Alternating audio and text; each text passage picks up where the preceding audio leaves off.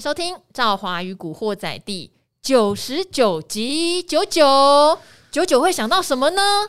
九九什么宫吗？哎、欸，好，长长久久，对不对？好，长长久久的话，今天来讲的人真的最适合了哦。他号称是台股最长的男人，台股最久的男人，嗯，没有错，哦，久到有听众会指明说：“我不要叫他回答问题，因为我没有他那么久。”因为大部分人喜欢快。是没有错、哦，老王就是号称最快的嘛，对不对？他号称最快最短嘛，对不对？最快最短，好，所以我们跟他就是哎、欸，正好颠倒的一个性格哈。好，我们今天来现场的就是台股最长最久的男人古鱼。Hello，各位古惑仔的听众朋友们，大家好，我是古鱼。好，最长最久的，其实很多人听完古鱼的投资方法啊，都会兴起了我也能存股的想法，因为存股听起来最省事儿。嗯，没有错。好，不用进进出出，没有错。不用忙，对，没有错。但是呢，我相信这两年很多人误以为自己能存股，嗯、事实上没有。是，没有错。当你被套牢的时候，你就不想存股了。没有错，这是很多人在存股这件事情的误解啦。对，像以前我们在谈存股这一块啊，我们都先，嗯、我们都会跟学员分享一个观念哦。你先能够撑过五年，我们再来谈你是不是在做增存股这件事情。嗯，你知道为什么要是五年吗？五年的话呢，是一个产业循环的周期。对，哦，那产业循环呢、啊？你今天如果买个股，你刚好买在产业循环往上走的时候，很多人都跟我讲说他是增存股啦，因为他看到他手上的部位。随着时间一直在增长的时候，当然你不会随便卖掉，这时候你一定是真存股，我相信。可是呢，一旦你遇到逆风的时候，比如说遇到那个下跌周期，你还能够坚持原来的信念，我才会相信你始终如一。那我们要怎么去经历过这个循环的周期呢？就是差不多五年的时间啦，好不好？所以前两年说你是真心存股的，今年呢就看你的信念是不是真的有这么坚定啦。好，因为呢，我是一个常常看大家留言的人啦，那我会知道，呃，这两年说实话。我很少遇到真存股的人，对，那 而且呢，有时候呃，一个长线的趋势，它没有办法在一个每天的节目里面哈完整的呈现，嗯，所以我会常常遇到有人就会讲说，古玉不是说看两万点吗？嗯，好，那两万点会不会到呢？我也不知道，但至少今年也到过一万八千六百点嘛。那他讲这个是呃，他在讲两万点的时候，其实离两万点还非常非常遥远。嗯，好，那两万点有时候是一个象征意义，也就是他认为终究哈。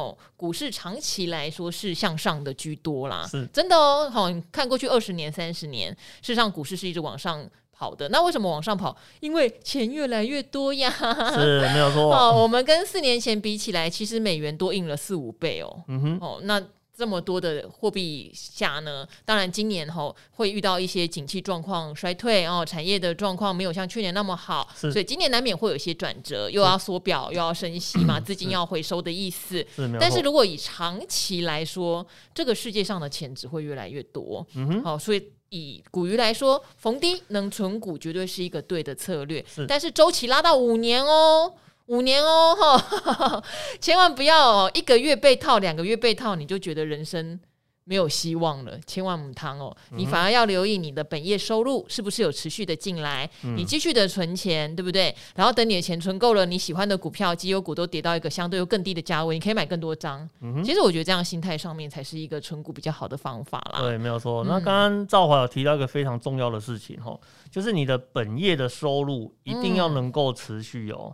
嗯实际上，我们在过去几年有遇到一些呃投资朋友哈，他就因为前两年那个大多头嘛，一路往上走，他就觉得啊，他呢做股票市场的操作非常的厉害，他就跟他老板啊请辞啊，然后回家去做专职投资人了。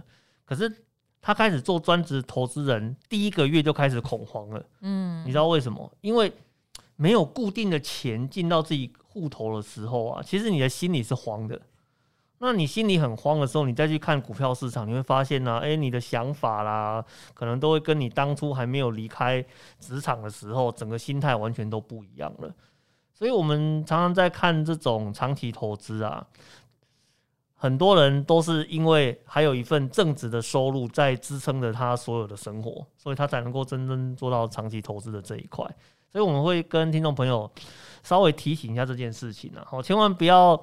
呃，可能一年两年的手风很顺啊，就开始想说啊，我是不是应该去做专职投资人赚更多啊？千万不要去试，千万不要那个随便的去尝试这件事情啊。嗯，好，哎、我也呼应古鱼讲的这件事情，因为大家知道我找的很多达人，我都有审核过，就真的是很长期的交情，而且也很长期知道他在做这些事情。我记得古鱼，我有跟大家分享过，他让我印象最深的是，我们同仁要去拍他帮女儿存股的存折，我那时候很惊。一下想说不要没有这个东西，就古鱼就。把他帮女儿存股的存折就很大方的拿出来给我的记者同仁拍哈，他真的有在做，说到做到哦。那我跟他认识那么久，我知道他经过多头空头很多实战的考验，他的观念没变过，他就是存股派。那朱老师我也认识他很久，他的观念也没变过，他就是技术派。对，没有错。那重点来了，他们都好厉害，对不对？就会有人问：这么厉害，干嘛上电视？这么厉害，干嘛来录古惑仔？这么厉害，为什么还要开班授课？为什么？什么呢？因为他们还是会需要一个本业的现金流进来哦。好、这个就是一个本业的现金流，不是在家里把所有的钱就拿来做股票。嗯，诶，如果把所有钱都拿来做股票，他都没有本业收入，股鱼会无聊到啼笑。嗯，没有错，因为因为因为他的营业员都不想要理他了。没有，我那个 我记得啊，我前一阵子我的账户还被锁住了。为什么？你知道为什么吗？就是以为是冻结了，你没有再进出了。对，因为这个人出事儿了。不是他，他们给我的理由就是这个样子哦，就是说，哎，那个，因为先生您的账户啊，一直都没有进出的一个动作嘛，嗯、我们怀疑这个账户可能没有在使用了，所以呢，按照公司的规定，他就把它锁起来了，嗯，不给你使用，嗯，我还跑到现场啊，重新做那个取消冻结的一个动作，我才能够去用我的那个证券交易户，嗯，所以你就知道。我那个账户啊，就真的是放在那边，很少去做进出的一个动作。嗯，嗯啊，真的，我要是你营业员，早就放弃你了。干嘛这样？不要放弃我，啊、不要放弃我，对不对？啊，要偶尔关怀我一下，丢一些市场讯息给我，我也是会看的。虽然我不一定会理你。哦，哎、欸，什么？他不一定会理我，他还会问我说：“今天到底涨几点？”每次来录影，今天到底涨几点？都很不想跟他聊天。是是是，那因为他知道你是赵华嘛，对不对？好，重点是呢，呃，我知道有一段时间古鱼其实会在节目上跟我们聊债券型的商品，欸、对不对？对，对。那因为大家这两年投资股票也习惯了，其实就以我来说，我以前真的也不太会关注债券型的商品。我想我还年轻啊，没有，感觉债券是老人在买的。可是现在。我觉得倒是有一些蛮不错的机会哦，是是是，因为前两年债券其实非常贵哦，嗯哦，以前人家都说债券跟股票是跷跷板，一个涨就一个跌，没有哦，嗯、前两年是股债同涨，是，那今年发生什么事？今年发生股债同跌，这是代表什么？嗯、代表其实资金不管在股市跟债市，目前都是撤出的。嗯哼，那这边也解答一个，我觉得观众朋友会有的。的疑问啦，他说：“哎，你们常常讲说公债殖利率，我们常常讲的指标是十年期美国公债殖利率，不是会往上跑吗？是是是。那往上跑，不就代表债券的价格是下跌嘛？所以它的利息看起来就越来越多嘛？是是是，没有错。那他们就讲说，那为什么这个利息越来越多，会反而影响到股票市场的表现？”嗯哼，他们一直把这个逻辑连不起来。嗯哼，对，好，那这边也帮大家再做一下解说。因为美国十年期公债殖利率，它就有点像是无风险的利率。嗯哼，好，那如果今天无风险的利率，像昨天晚上已经来到了三趴，对，那三趴的话，有很多高科技股，它的殖利率看起来就非常之不起眼，而它是有风险的资产。嗯哼，尤其是在资金大幅要回收的时候，这些公司的本益比会被下修。对，所以相较于这个无风险利率在那边铁真真的有三趴，对于高科技本益高科呃高本一笔的科技，自然就会来了一个压力。嗯、好，但是来了这个压力哈，资金退出股市，并不代表他会马上购买债券。嗯，好，他他不见得会马上购买债券，会有各种考量，他也可以先把资金 parking 住啊。嗯，我等到债券再跌到更甜，我再进去买也是可以的。嗯，所以并不是说一边资金撤出来，他就会马上去买公债，嗯，也不是说他抛售债券，他就跑去买股市。嗯，现在不是这样的逻辑，现在大家都在评估。是，好，那古鱼有一套他评估债券的方法，嗯，他有一次在理财达人秀也有介绍，嗯，他看到很多优质的债券型的 ETF，嗯哼，或是基金哈，它的值利率其实已经超。超过四趴，超过四趴，他觉得蛮甜的，因为这些都是好债券，是没有错，好债券。那当然也有人问说，那就代表这个债券不会再跌了吗？有可能会，嗯、有可能会，可是我们不是神，嗯、我们不知道它会跌到直利率五趴、六趴或七趴，基本上几率不高，因为都是好债券呐、啊，不可能被贱价抛售到这种程度。嗯、那他就认为四趴的债券型商品已经很不错了，嗯、所以这边再帮大家做一下解答，有没有现在你觉得哪一些债券型 ETF，然后直利率有四趴的，然后你觉得相对是现在蛮甜的？呃，我们这样子讲好了啦。其实像债券型的商品啊，很多人会对它有一些误解，嗯，也会有一些错误的期待，然后他会认为只要是债券，不是都一样吗？因为我们以前在谈债券的时候啊，都认为它跟股票市场应该是属于反向的关系。股票市场跌了，那资金就跑到债券，所以债券市场就会涨了。所以我们在配置的时候就要做股债的一个配置。这个观念呢、啊，我们可以说它对，也可能也可以说它不对，因为这有个前提，就是呢，你的利率必须定在那边不动哦。你如果利率定住不动哦，就是比如说像 FED 的一个基准利率定在那边不动的情况之下，那就比较可能会出现股票市场涨，债券跌；股票市场跌，债券涨哦，比较可能会出现这样子的情况。可是呢，像刚刚赵华有提到，去年。哦，可能呢是股债齐涨，今年呢是股债齐齐跌。嗯、那你有没有发现，齐涨跟齐跌中间呢有一个重要的机构，它做了不同的决定，就是 FED 联准会。哦，那在这段时间的话呢，嗯、你发现呢，它在做呃升息考量跟在做降息考量的时候，它的整个利率的走向就完全就不一样了。所以呢，我们在看这个债券值利率的时候啊，你必须要把。它当下的那个环境，呃，放在你的那个评估的因子里面，你才能够去呃理解呢债券市场它实际的一个状况啊。所以我们在这边会跟观众朋友做一个提醒哦，在看债券，千万不要想说它一定是跟股票的方向完全不一样哦。这个观念啊，你要先去理清它所处的条件到底是长成什么样子，这是第一个。那第二个，债券这种东西啊，其实。我们在看很多的财经消息啊，你有没有发现一个很有趣的现象？债券很少有人跟你谈价格的，嗯，大家谈到债券一定都是跟你谈殖利率，殖利率，对，嗯、因为它衡量的指标就是它的殖利率够不够甜，嗯，哦，那殖利率呢，一旦来到一个呃非常合适的价位的时候，对，那。资金呢就会大幅的往这个方向去做前进。嗯，当然以前我有遇过学员问我一个很有趣的问题，说：“老师啊，那个债券也不过才三趴四趴而已啊，可是我股票市场有五趴六趴七趴的。”对，那嗯，那为什么我要去买债券？我们不是应该去买那个股票市场赚的更多吗？嗯，我是觉得啊，你可能忽略了这个市场。不是每个人都跟你一样热爱风险，嗯，尤其是那一些手握大笔资金的人，对，哦，那你看像那些什么法人机构啊什么的，哎，你要知道，他手上掌握的资金呢，可不是什么一百万两百万啊，他掌握的可能是一百亿甚至上兆的一个资金啊，嗯，这么庞大的一个资金，如果今天市场提供了一个工具，哦，无风险。哦，可以提供三趴跟四趴，对他来讲，这是不是一个非常好的投资标的物？嗯，是啊，它是一个非常好的投资标的物。只要它的本够大，它的利就不会小。哦，所以在市场里面才会讲一下那个哈，那个那个，你如果本很大的时候，看起来小的殖利率也可以换到一笔非常大的一个金额，供你来做一个运用。嗯，所以我们在看股票，我们在看那种债券市场的时候啊，千万不要用自己的。对股票市场的想法去看待它，因为毕竟无风险三趴或是无风险四趴这件事情，对于这些法人级的操盘来讲，哦，这是一个非常诱人的一个数字啦。而且我们在债券市场里面主要分成三种类型的产品。一种的话叫做美国市场公债，嗯，一种的话呢叫做优质的公司债，对，还有一种的话呢叫做劣质的公司债，就等于有点高收益债，然后现在叫做非投资等级债。对对对，嗯、那这三种债券哦，它其实呃表彰的内容会有点不太一样了。我就是说，你如果呢是要求稳，我，甚至呢你去你去追求在利率不调整的情况之下，可以跟股票市场的表现是相反的。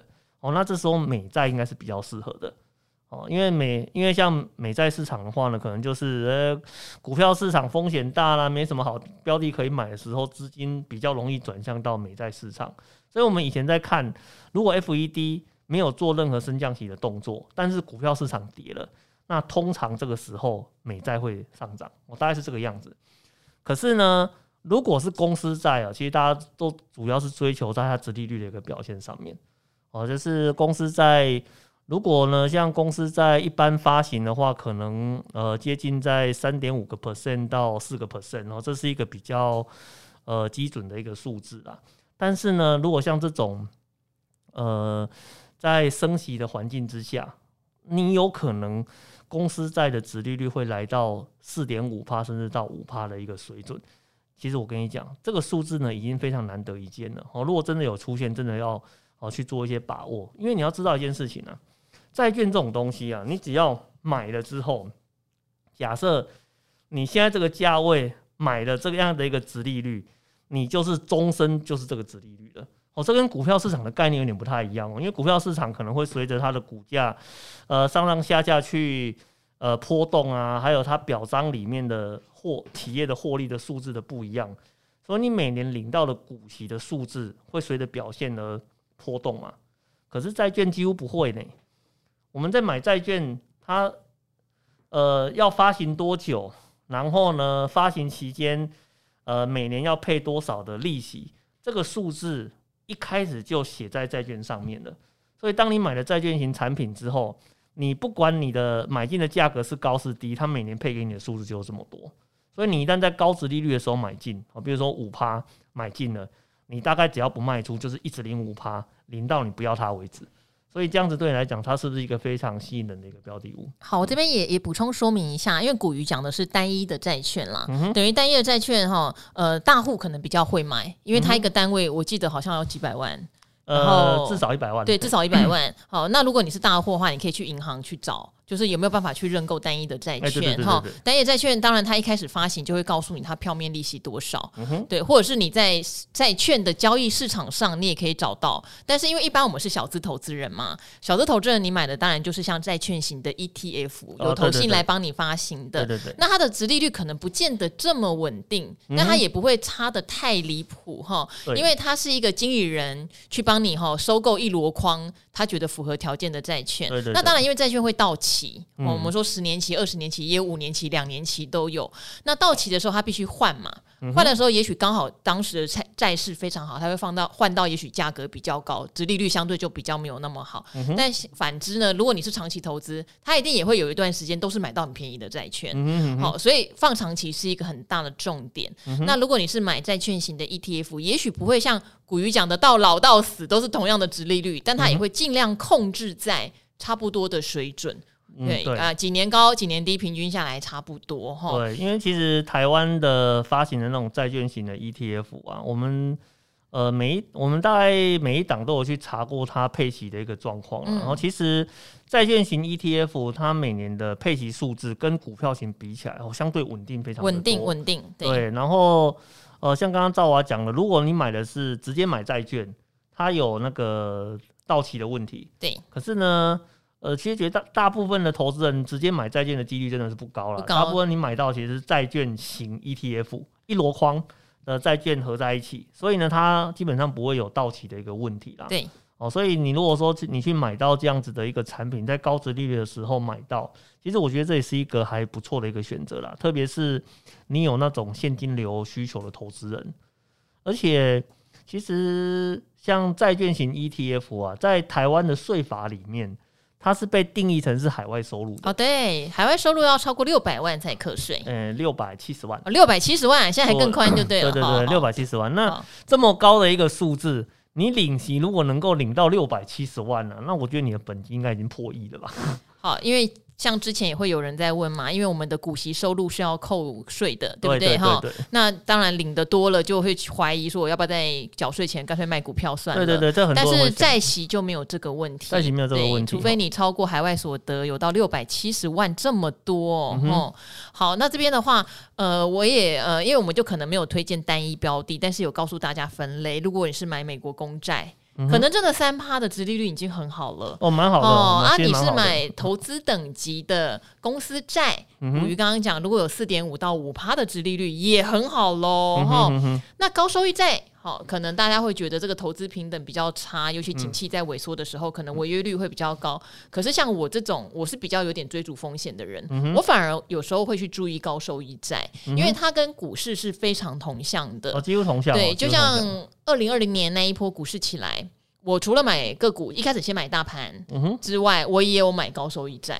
它是一个，例如说两三个月就可以创造两成收益的一个商品。哦，但是你要记得哦，是从谷底上来的时候，高收益债会冲得非常快。对，它跟股票一样。但现在是从高原往下走，高收益债可能还没跌完，先不急哈，先不急，因为它的违约率其实也没有大家想象中那么恐怖啦。只是它跌的那个价格折价的幅度是跟股票差不多。差不多。对。所以这个看每个人风险属性，给大家做一个参考。如果今天整个大环境已经落底了，股票跌的差不多，再往上走，高收益其实短期的报酬是蛮惊人的。啊，对对对，对因为其实高收益，呃，如果是买高收益债券型的产品啊，其实像我有时候我会跟我的学员讲说啊。你与其买高收益债的产品呢，你不如直接就买那个高股息的 ETF 就好了。也是同样的道理，因为那时候股票也会涨。对，因为呢，因为其实高收益呃债券型产品的话，它的整个波动的方向大概就跟个股是一样的。对，哦，就是大盘好的时候，那它的价格也会往上走；大盘跌的时候，它的价格也会往下跌。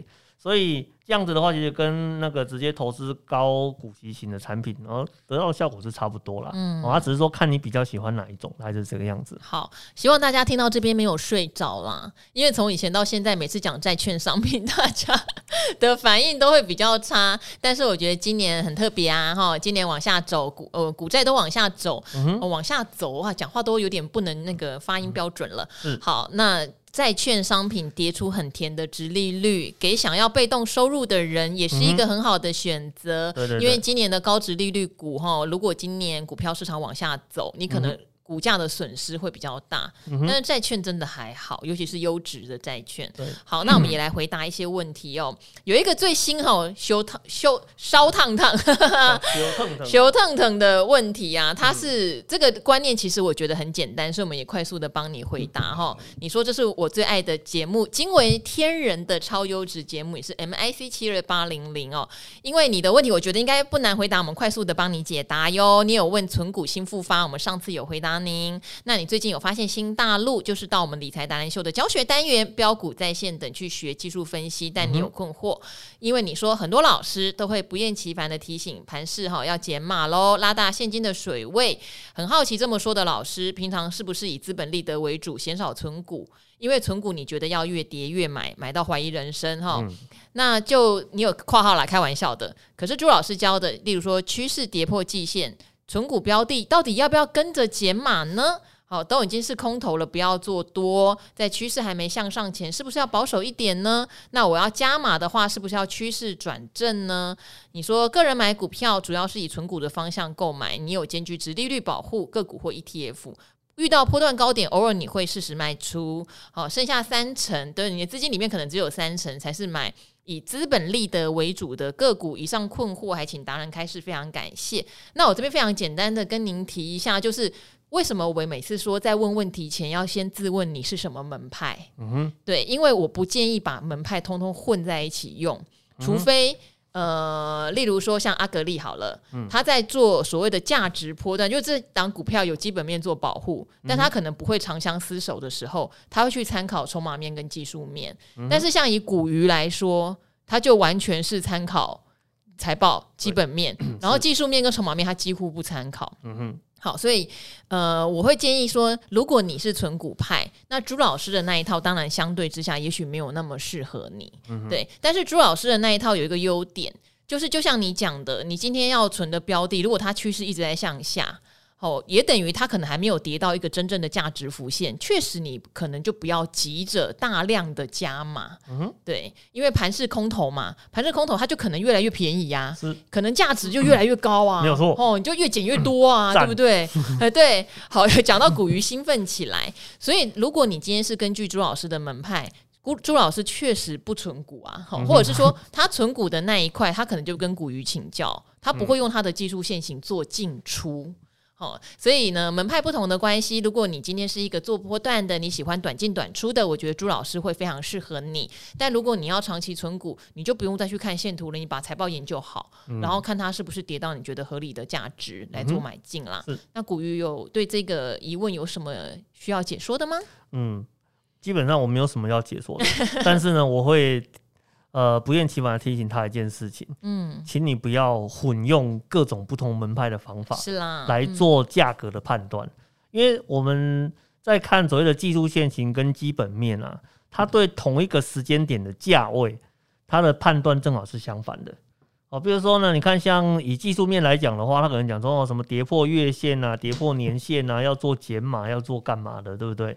可是呢，你有没有想过一个问题？如果今天这档个股哦，它是跌破年线啊，跌破是呃那个跌破一些所谓的支撑啊，这个时候你如果用财报的角度去看它，它有可能正是浮现所谓的便宜价的时候，所以你会发现同一个时间点，不同的一个观点，它会得到不同的交易讯息，那这时候就要考验你到底是用哪一种方式来做投资的，那。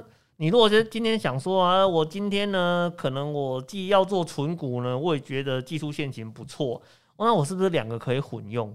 我只问你一件事，嗯，同一个价位出现，然后两种完全截然不同的判断讯号，你这时候你相信的是什么？嗯，其实我们我很简单的跟你讲答案是什么，你只是相信你自己想看到的那个答案而已，嗯，这一点意义都没有，哦，一点意义都没有，所以。投资的第一件事情啊，我绝对是先确定你想要用哪个门派走下去，嗯，你后面再来做讨论，比较容易得到你真正想要的那个答案哦。对，因为像我自己常常分享，我有做波段哈，我也有存股的部分。虽然我的存股在股鱼的眼中看起来是一个不够坚定的，好好会常常痛斥我哈。对，但是我分得很清楚，我分得很清楚哈。嗯、然后你做波段的，你要根据朱老师的，你就不要套牢变存股，是，这是最害怕的。真的，一堆人套牢说他的基本面到底好不好？哦，涨的时候问朱老师，跌的时候想问股鱼，不要这样，不要这样哈。只要能够分。清楚都是非常好的哈，不要混用，我觉得这个真的还蛮重要的。嗯、好，那这边呢有一个问题喽，他是想要问股票的部分。那因为这些股票看起来都算优质股啦，嗯、所以我们就请难得哈股鱼帮忙做解答。哎、你说你持有五十股的文茂成为眼中钉，五十股没关系啦哈。Podcast 听听听，文茂也跌到这样了，所以也就不用。一定要痛下杀手了哈！嗯、哼好，再度感谢赵华跟专家们提供的好节目，希望这篇留言能在一百集被选中。对不起哦，今天就帮你分析了哈，今天九十九集，你让他留下遗憾。然后呢，选了三家是奇邦哈、新全、超丰，其实奇邦我有在存呢。嗯哼。那封测股在这波啊，我也念一下，奇邦是六一四七，新全是三二六四，超风是二四四一。那你说封测股在这波普遍被杀得很重，不小只的本益比都出现可口的点位，嗯、加上下半年有进入封测旺季，似乎可以稍加期待。嗯、那这个在半导体中是相对稳健的族群，看了三家的法说会报告，很遗憾我是看不懂封测的应用跟产品的分类啦，嗯、所以就采用财报及筹码面来挑选。然后选了 ROE 表现跟董监持股较高的超丰二四四一，他董监持股当然高啦，因为他有大股东，嗯、他有富爸爸。对，没有错。想请问关于封测产业哦，因为知道消费性电子的需求在走弱，是不是要转往选择以非消费性电子产品为主的封测厂呢？想请达人解惑哈，这三家在封测厂上面的业务差异为何？哇，这个这个你给的题目就有点大了哈。嗯哼，好，那就祝福。赵华跟达人和听众投资顺利，都有获得九天玄女的保佑。嗯哼，好，先讲他这样选对不对？好了，嗯嗯，他的选法嘛，其实他就是在各个封测族群里面去做一个挑选而已啦。嗯，哦，那事实上，像以封测族群来讲，哦，嗯，它的成长性呢、啊，就取决于他上游的客户给他的单够不够多啦。嗯，哦，那。事实上，以那个以存股的角度来讲，哦，超风是蛮多人选的，是没有错啦。对，哦，它的一个财报的呃基本面啦、稳定度啦，以及呢，它有一个富爸爸那个历程科技嘛，所以如果纯粹以选股的角度上面来讲，啊，选超风这一档，哎、欸，还不错，嗯。可是你呢？但是呢，你前面的话呢是想用财报做选股，可是呢你下半段的部分呢却想要用产业面的现况来那个来想要好像有点想要做波段的味道，欸，嗯，所以我就有点搞不太清楚，你到底是想要做长期存股，还是你只是想要做波段？因为这两个的逻辑完全不一样啊！我今天我我们今天呢常常会遇到这样子这个问题哈，就是。你的存股是玩真的还是玩假的？因为你会在意下半年消费电子走弱。对对对，好，走弱不就价格更甜吗？对，因为如果以古鱼的角度来看是这样。对，没有错。就赵华讲，其实没有错。以对我来讲的话，我根本就不在乎它下半年的一个消费市场变好还是变不好。因为我的投资的周期是五年以上，我怎么可能在这种五年、十年的时间里面，只要它消费性市场出现一点状况，我就来调整我手中的持股？基本上我不会干这种事情的。我只会，我只关心一件事情，就是第一个，这间公司的财务的稳定度有没有符合我的要求？这第一个。那第二个，我们会做它财务估价的预判嘛？那它目前的股价呢，跟我的预判的结果到底有没有？呃，价格呈现合理的状况哦，如果有，那我手上的资金有余裕可以做加码。其实对我来讲，我就是在这个时间做加码而已。我倒是不太会去在乎它下半年的一个状况。其实我们坦白讲啊，下半年会发生什么事，谁知道呢？对不对？好，比如说你觉得上你在上半年听到一些消息，想说啊，消费性电子好像那个旺季不旺啊，什么手机市场可能抽单啊，面板怎样怎样的啊，好像下半年的状况不太好。但是你有没有想过一个问题？这些所有的状况都有可能因为一次的新闻发布立刻就逆转了。嗯，好，比如说，诶，可能。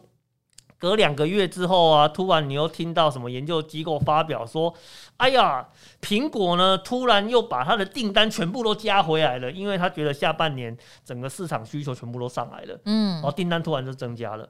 哦，那也有可能呢，比如说像面板产业啊，他讲说、哦、那个上半年呢，因为大家觉得状况不好，所以呢，对于面板的需求缩手了。”但是可能过两个月之后，想说，哎、欸，可能有一个新的应用市场出现了，然后需要大量的面板，所以它整个需求又跑上来了。其实产业的需求啊，我只能跟你讲一句话：瞬息万变。嗯，哦，千万不要认为说你上半年得到的讯息就是下半年的全部，绝对不是这个样子的。所以，因为我是过来人，对，所以我早就放弃去预测下半年会发生什么事情了。我们只把我的重点放在公司的财务报表上面。那至于其他的东西，我的建议是这个样子，交给经理人去烦恼就好了。你不要去烦恼这个，你只要烦恼说你买进的价格够不够好，这样子就可以了。嗯，哎、欸，其实我有发现到，不管你是纯股派或是技术派，我觉得其实它都不会很复杂，嗯、因为像朱老师他有讲。他觉得财报有时候会骗人，或者说财报有很多的财务数据，他觉得研究起来很麻烦，嗯、所以他就相信那张图。相信那张图也不要有遗憾，嗯、例如说跌破了嘛。可是，如果以存股族来说，是很甜的价钱，像股鱼，可能存三年之后，哇，大获利，朱老师也不会羡慕，嗯、他无所谓，因为他追的是趋势跟题材股，他也会去追股鱼，完全不碰，但是涨翻天的，嗯、对不对？例如说，搞不好，呃，快赛在涨的时候，朱老师就赚得到，股鱼就赚不到啊。好，就是每个人赚自己适合、自己觉得舒服的那个钱，而且。做法其实一点都不复杂，嗯、但是当你混用就会复杂了，对，你就会复杂了，对不对？因为你的逻辑在打架嘛。对，因为你逻辑会打架，就像古鱼，他如果觉得超风是一家好公司，他根本不会去管下半年消费电子是不是很疲弱，他只会去注意，哎，超风的财务报表的表现，跟他股价现在跌跌跌跌跌，假设真的因为消费电子不好跌下去，哎。还蛮甜的，我就跟刚刚讲债券的殖利率蛮甜的，他就会买一点回来嘛。嗯、那你本业的收入还是持续累积啊，啊你一直会有现金进来啊。是啊，所以越甜你本来就该买最越多，除非好不好？你买到的是地雷股，嗯、但是照理来说，你选的是绩优股，它应该不会成为地雷的可能。是没有错。讲白了啦，就算你今天刚好买在六百八十块的台积电，然后但是如果你是长期存，你一路往下存，存到。好，四百、五百好了，然后存到三百好了，它、哪天又上来，又变四百、五百、八、六百、七百，你又赚钱了。是，其实它就是一个长期的累积的过程啊。哦，对，对啊，因为你切入的角度不一样啊，会导致你看个股的角度跟观念也会有所差异的。嗯、所以，其实我们常常在做这种投资讨论的时候啊，我们都会呼吁投资人一件事情：先搞清楚你的流派。我们再来决定呢你要怎么做。好像我有存奇邦，没有很多哈，没有很多。最近真的相对也抗跌，因为它最高的时候就是跟联电有讲说，好像要联电有跟他换股百分之十吧。嗯、那时候抽到有冲到八十八块，我觉得那时候可能就贵了一点。嗯、好，但是如果跌到七十块以下。然后他去年的话配息有六块钱嘛，嗯、我觉得今年我就心满意足了。嗯、那如果他继续跌呢？哎，继续跌我就再加码啊，它也不是很贵的股票嘛。是是是，对啊，跌到五十几呢，加码一点嘛。四级呢，加码一点嘛，嗯、对啊，他的业务没有什么问题啊，是对不对？那封测不就这样？封测你说要喷到天上去也很困难呢、啊。哦，不会不会，他他很难喷到很难喷到天上去啦，他就是非常稳定的在承接上游的订单的一个状况嘛，哦、对不对？所以主要还是看他主要配合的那一间公司哈，他给的订单的一个状况来决定他今年度的整个业绩表现哈。对呀、啊，好不好？所以我觉得不要太在意单年度的变化，这个是存股的一个。要诀哈，好，那这边的话呢，呃，这一位哈，我之前好像有稍微念，就是空头市场也是就是学习的好时机哈。这个你说期待早点开花的韭菜，因为你的留言很长，但其实你的问题是集中在后面，所以我快速的省略的念一下你的留言好不好？因为你说你是股龄三年左右的小白，然后当时入股海是因为朋友在游戏公司上班，推荐买了六一八零的橘子。你就在有新手运的时候，三十块买了三张，赚了一点钱，所以因此进入了股海。那去年你也历经了航海王，还有涨很多的类股。今年呢，疫情爆发了，乌俄战争，上海停工，台币贬值，费德升息，缩表利空哈。那你持有的股票很多都跌了十趴，所以你为了保持现金水位，你就忍痛卖了。你可以运用在股票的资金大概三十到五十万、四十万左右，并不算多。但是很庆幸这两三年有遇到多头跟空头，你觉得这是一个很好的学习？诶，很棒。嗯，去年大多头，今年可能是 空头，看要走到哪。嗯。那你认为随着日后年纪增长，打算放在股票运动资金会越来越多哟？所以你现在提早认识了多头跟空头的操作策略是好事。嗯、之前听信周遭朋友的消息买股票，觉得这样风险好高哦。无意间发现了赵华姐姐的达人秀跟古惑仔是股海里的明灯，让我更客观的了解股海生存的基本观念跟大盘走势。很感谢有这么佛心的节目。那你要问的问题是？我如何可以清楚地了解各产业的上中下游产业链关系？因为电子业常常听到啊，PCB、MCU、IC 设计、晶圆代工，但因为我不是电子业，我是食品业，所以常常听得一头雾水。我想，如果能够搞清楚产业的上中下游关系，就会更清楚知道产业的趋势跟资金流向，这样在判断个股行情准确率会比较高。再麻烦达人们帮忙解惑了，谢谢。哎、欸，我自己个人会觉得，要不如你就先锁定一个产业，嗯、例如半导体。嗯、哼哦，半导体就很简单了嘛，你就知道上游有矽晶圆，呃，晶圆代工，然后 IC 设计会下单给晶圆代工帮忙做代工，嗯、然后中间就会有通路帮忙卖东西，下游会有封测，嗯、哼对，帮忙包东西，呃，做测试跟包起来了。对。然后，所以你可以先从一个你有兴趣的产业开始看呀，嗯、对不对？嗯、哦，那样你可能会觉得比较快。要不然，台湾有那么多的产业，就要搞清楚上中下游都会比较辛苦。嗯、但是你要知道，像晶片基本上就是中上游啦，是没有错。好，晶片嘛，嗯、对，好。那你会怎么建议呢？古玉，我怎么建议吗？你要听实话吗？你要听实话？怎么样嘛？又怎么样？人家会做研究，还要怎么样嘛？是啊，啊，他都。他都在食品业上班了，就好好的研究食品业也对呀、啊，原料啊，对啊，对不对？嗯、你说原料，黄小玉啊，啊，从前面的黄小玉一路下来到最后的一个成品，事实上，食品业呢，它也是一个非常长的一个供应链哦。嗯、那中间有一些什么食品的烹饪期啦，什么食品的一些服务啦，食品的 know how 的移转啦，这些其实它也是一个非常长的一个供应链哦。那通常我们在建立这种呃什么观察上中下游的时候啊，第一个我都会先问你一件事情呢，嗯，那你自己的产业你有搞懂吗？诶、欸，这我觉得这观念很重要哦。你如果连你自己每天工作的这个产业，它的供应链的上中下游，哦，它的终端大概那个卖到哪些公司去，你自己都搞不太清楚，那你怎么会认为你跨到另外一个跟食品完全扯不上关系的呃产业，你会？搞得懂它呢？我我我觉得这我我觉得这个部分的话呢，你确实是需要花一点时间去做观察的啦。所以我会把建议分成两段来看。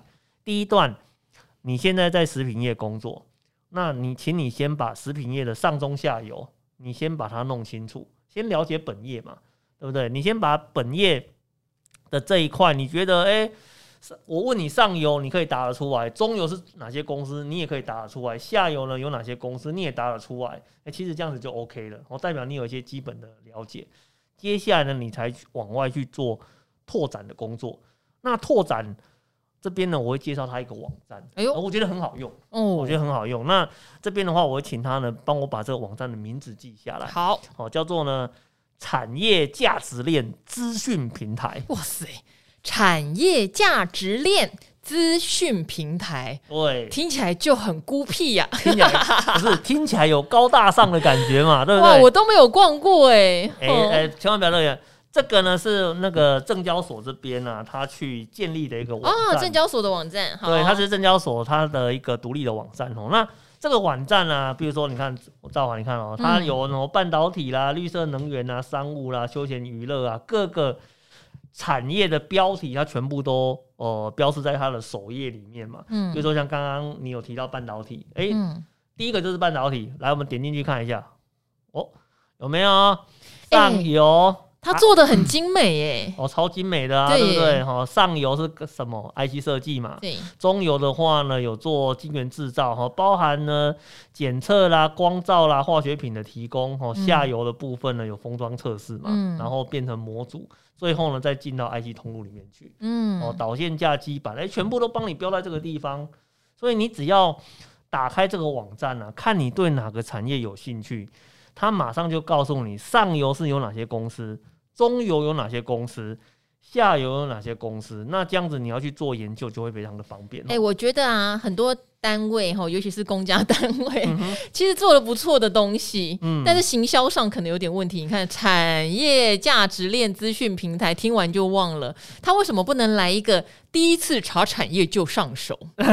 好，或者是上中下游产业看我就对了。而而且你知道这个，你知道这个网站做的很有趣的一个地方在哪里？知道？哪里？你把它点进去之后，它还告诉你有哪几间公司在里面呢？哎。欸就等于说哈，你点金元代工，它就会出现金元代工的公司哦。是啊，它就直接就出现给你看啦，对不对？什么国内的、国外的竞争对手，一口气全部通通都给你了。这很棒哎，连我都没有注意到哎，都没有注意到哈。哦，包括什么 IP 股都有哦。哦，什么是矽智财都有告诉你哦。而且还有个更有趣的地方在哪里？你知道吗？在哪里？上中下是做什么的？还有解释呢？还有文字的解释哦。解释呢，对不对？你如果真的。真心的想要去做所谓的产业面的一个研究，那这是那个老师我的真心推荐，产业价值链资讯平台不用钱哦，证交所它其实都已经帮各位。把你投资需要的这种产业的讯息全部都整理在里面的，你可以进去里面去寻宝。我相信对你后面的一些投资能力的提升，应该会有很大的一个帮助啦。嗯，好哇，有这么好的一个平台，我都没有发现。嗯、好，但是我觉得刚刚古鱼讲的超级有道理的哈，因为食品业其实今年也蛮夯的哦。是啊，没有错啊，对不对？就是黄小玉狂涨啊，然后大家会讨论到底做饲料啊、做面粉啊，会不会被侵蚀获利啊？嗯、那格力常常讲做鲜食。的好像没有被侵蚀获利，哎、这个东西要搞懂也不简单呢。因为通常原料狂涨，对台湾的食品公司有时候是造成压力，而不是助力哦。对对，不像你说钢铁在涨，哎，铁矿砂在涨，其实因为我们的钢铁股可以马上转价报价，嗯、哼可是食品就不行哦。食品要对，那这种产业特性很有意思哎。嗯、那如果你搞懂的话，其实今年在原物料的行情上面，搞不好你也会有所掌握，也不见得一定要看电子啊。嗯、对对对，哦，所以其实像这种产业的了解啊，我。有时候觉得不一定要先舍近求远呐，哦，先把自己本职工业呃工作的这一块的相关产业先弄清楚哦，那其实也是很不错的一个选择啦。好哇，我们今天讲的有一些是比较硬核的东西，嗯、哼哼好，所以呢，希望大家能够从今天这一集没有听到打瞌睡，然后都有得到一些收获。好，那我们今天九九集喽，嗯，哦，我们就跟台股。最久的男人是古鱼，跟赵华与古惑仔的听众们说拜拜喽！各位听众朋友，拜拜，拜拜。